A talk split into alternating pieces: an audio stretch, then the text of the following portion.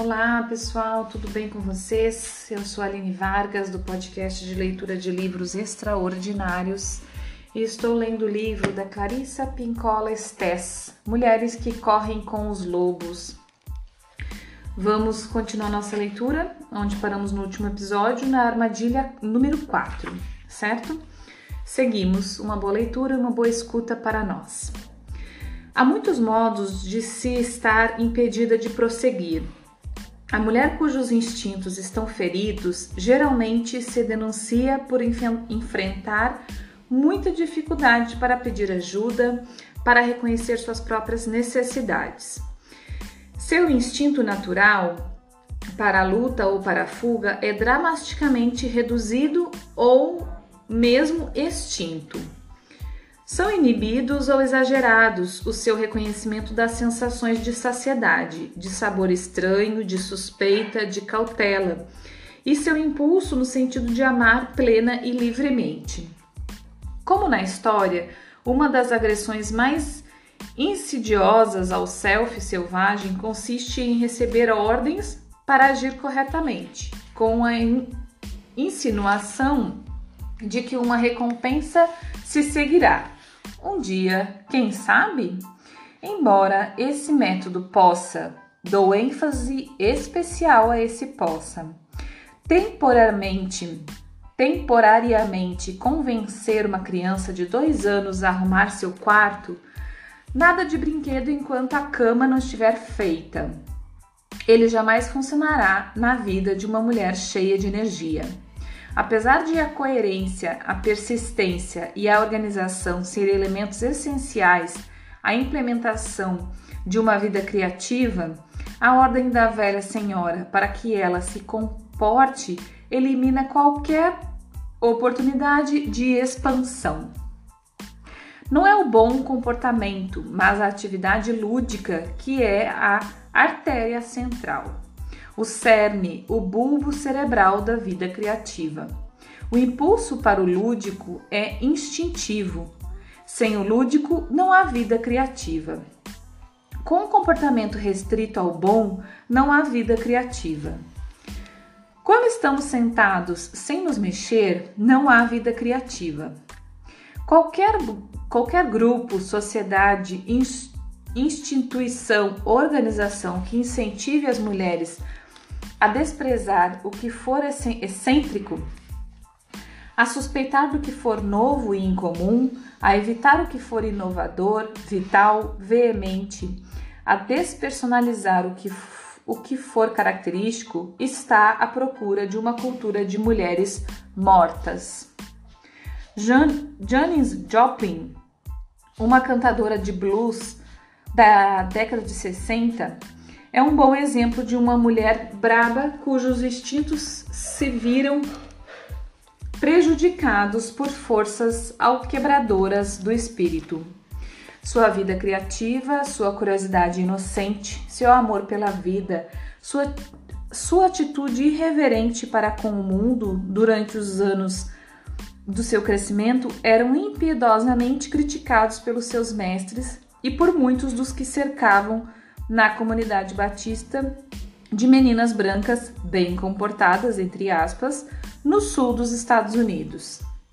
Embora fosse excelente aluna e pintora talentosa, era repudiada pelas outras meninas por não usar maquiagem e pela vizinhança por ouvir jazz e gostar de escalar uma formação rochosa fora da cidade para ficar lá cantando com seus amigos. Quando afinal fugiu para o mundo do blues, era uma pessoa tão carente que não sabia mais dizer quando era a hora de parar. Ela não tinha limites no que dizia respeito a sexo, bebidas ou drogas. Há algo em Bessie Smith, Bessie Smith, Anne Sexton, Ed, Edith Piaf, Mary Moron, Mary Moron, desculpa, e Judy Garland. Desculpa se eu não pronunciei certo, né? Porque são nomes americanos. Que apresenta, acho que todos americanos, não sei se é um que não é, mas não são nomes comuns para eu ler, né? Conhecidos. que apresenta o mesmo padrão de instintos prejudicados pela fome da alma. A tentativa de se ajustar à tendência à interperança, a impossibilidade de parar. Poderíamos trazer uma longa relação de mulheres talentosas de instintos feridos que, num estado de vulnerabilidade, fizeram escolhas infelizes. Como a criança da história, todas elas perderam seus sapatos feitos à mão em algum ponto do caminho e de algum modo chegaram aos perigosos sapatinhos vermelhos. Todas elas estavam cheias de mágoa por ansiarem por alimento para o espírito, por histórias para a alma, por vaguear naturalmente por aí, por enfeites que se adequassem às suas próprias necessidades pelo aprendizado de Deus e por uma sexualidade simples e sã. No entanto, distraídas, elas escolheram os sapatos alma, al, al, amaldiçoados, crenças, atos, ideias que fizeram com que sua vida se deteriorasse cada vez mais, que as transformaram em espectros a dançar loucamente. Não se pode subestimar o dano causado aos instintos como raiz do problema quando as mulheres parecem estar loucas, são possuídas por uma obsessão ou quando estão presas a modelos menos maléficos, mas ainda assim destrutivos. A reputação do instinto ferido começa com o reconhecimento de que a captura ocorreu, de que uma fome da alma se seguiu de que os limites normais de insight e proteção foram perturbados. É preciso reverter o processo que causou a captura da mulher e a, e a consequente fome. Antes de mais nada, porém, muitas mulheres passam pelos estágios que se seguem, como está descrito na história. Armadilha número 5 a tentativa de ocultar uma vida secreta à divisão. Nesse segmento da história, a menina está para ser crismada e é levada ao sapateiro para comprar sapatos novos. O tema da crisma é um acréscimo relativamente moderno à história. Em termos arquétipos, é provável que os sapatinhos vermelhos seja um fragmento extremamente alterado de uma história ou mito muito mais antigo que tratava do surgimento da menarca e da passagem para uma vida menos protegida pela mãe, já que a jovem teria aprendido na infância com mulheres mais velhas do que ela a ficar alerta para o mundo concreto e a agir e a reagir a ele.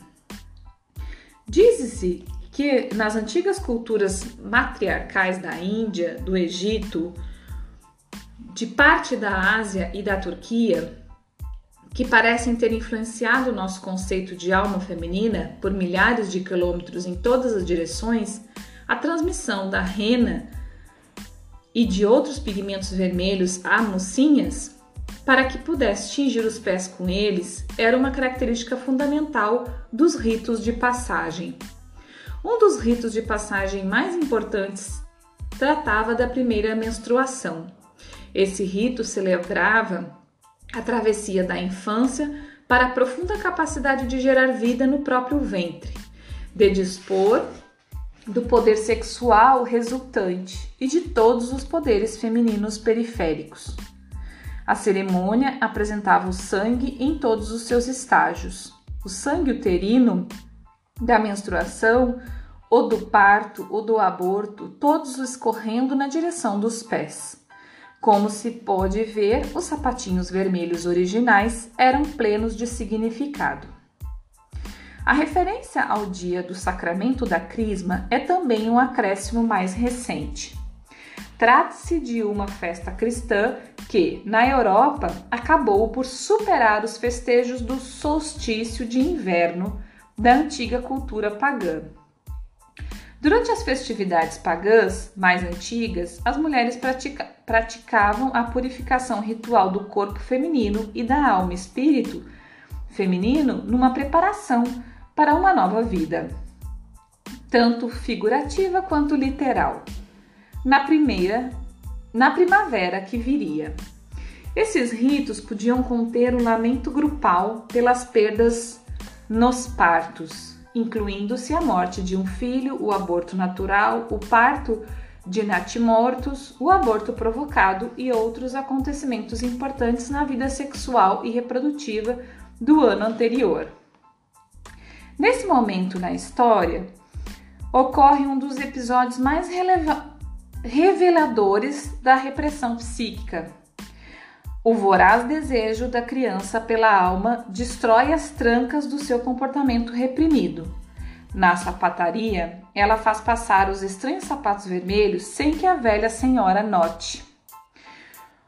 Uma fome devoradora pela vida da alma veio à tona na sua psique, apanhando qualquer coisa que lhe caia nas mãos, pois ela sabe que logo voltará a ser reprimida.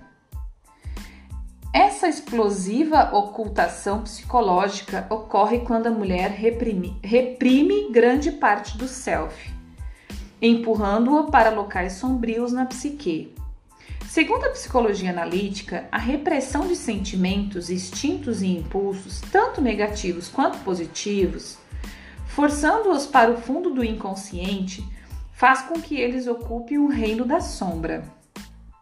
Embora o ego e superego continuem tentando censurar os impulsos da sombra, a própria pressão causada por essa repressão se assemelha muito a uma bolha na lateral de um pneu. Com o tempo, à medida que o pneu gira e se aquece, a pressão por trás da bolha aumenta e provoca uma explosão, que libera todo o ar do seu interior. A sombra age de modo semelhante. É por isso que uma pessoa extremamente sovina pode surpreender a todos contribuindo de repente com milhões de dólares para um orfanato.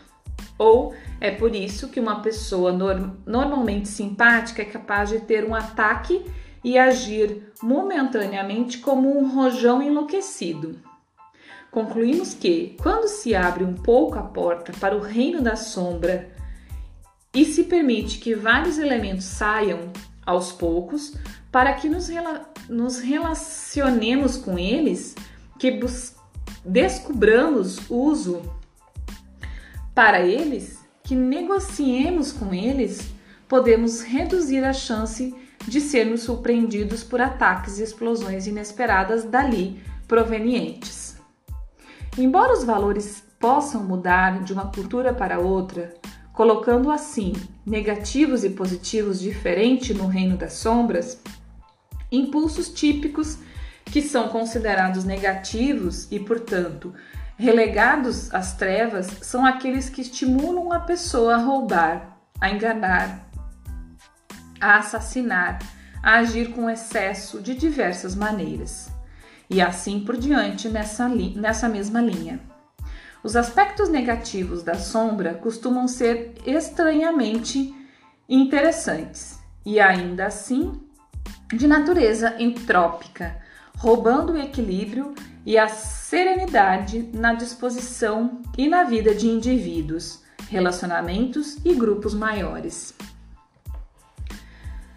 A sombra pode, porém, conter aspectos divinos, exuberantes, belos e poderosos da individualidade. Para as mulheres, especialmente, o mundo sombrio quase sempre contém modos refinados de ser de ser que são proibidos na, na sua cultura ou que nela recebem pouco apoio. No fundo do poço da psique de muitas mulheres está a criadora visionária, a astuta reveladora da verdade, a vidente, a que pode falar bem de si mesma sem se censurar, que pode se encarar sem repulsa, que se esforça para aperfeiçoar seu talento. Os impulsos positivos ocultos nas sombras da nossa cultura, na maioria das vezes, estão relacionados à permissão para que a mulher crie uma vida pró própria feita à mão. Esses aspectos rejeitados desvalorizados e inaceitáveis da alma e do self não ficam simplesmente ali parados nas trevas, mas conspiram para decidir quando e como farão uma tentativa para alcançar a liberdade. Eles borbulham ali no inconsciente, em fervilhante ebulição, até que um dia, não importa se a tampa que os cobre esteja bem fechada ou não, explodem em todas as direções num caudal descontrolado e com vontade própria. Então, pessoal, por hoje é isso. É... Esse nosso episódio chegou ao fim, certo? É, tem tanta coisa para a gente comentar sobre esse, esse, essa partezinha que a gente leu hoje.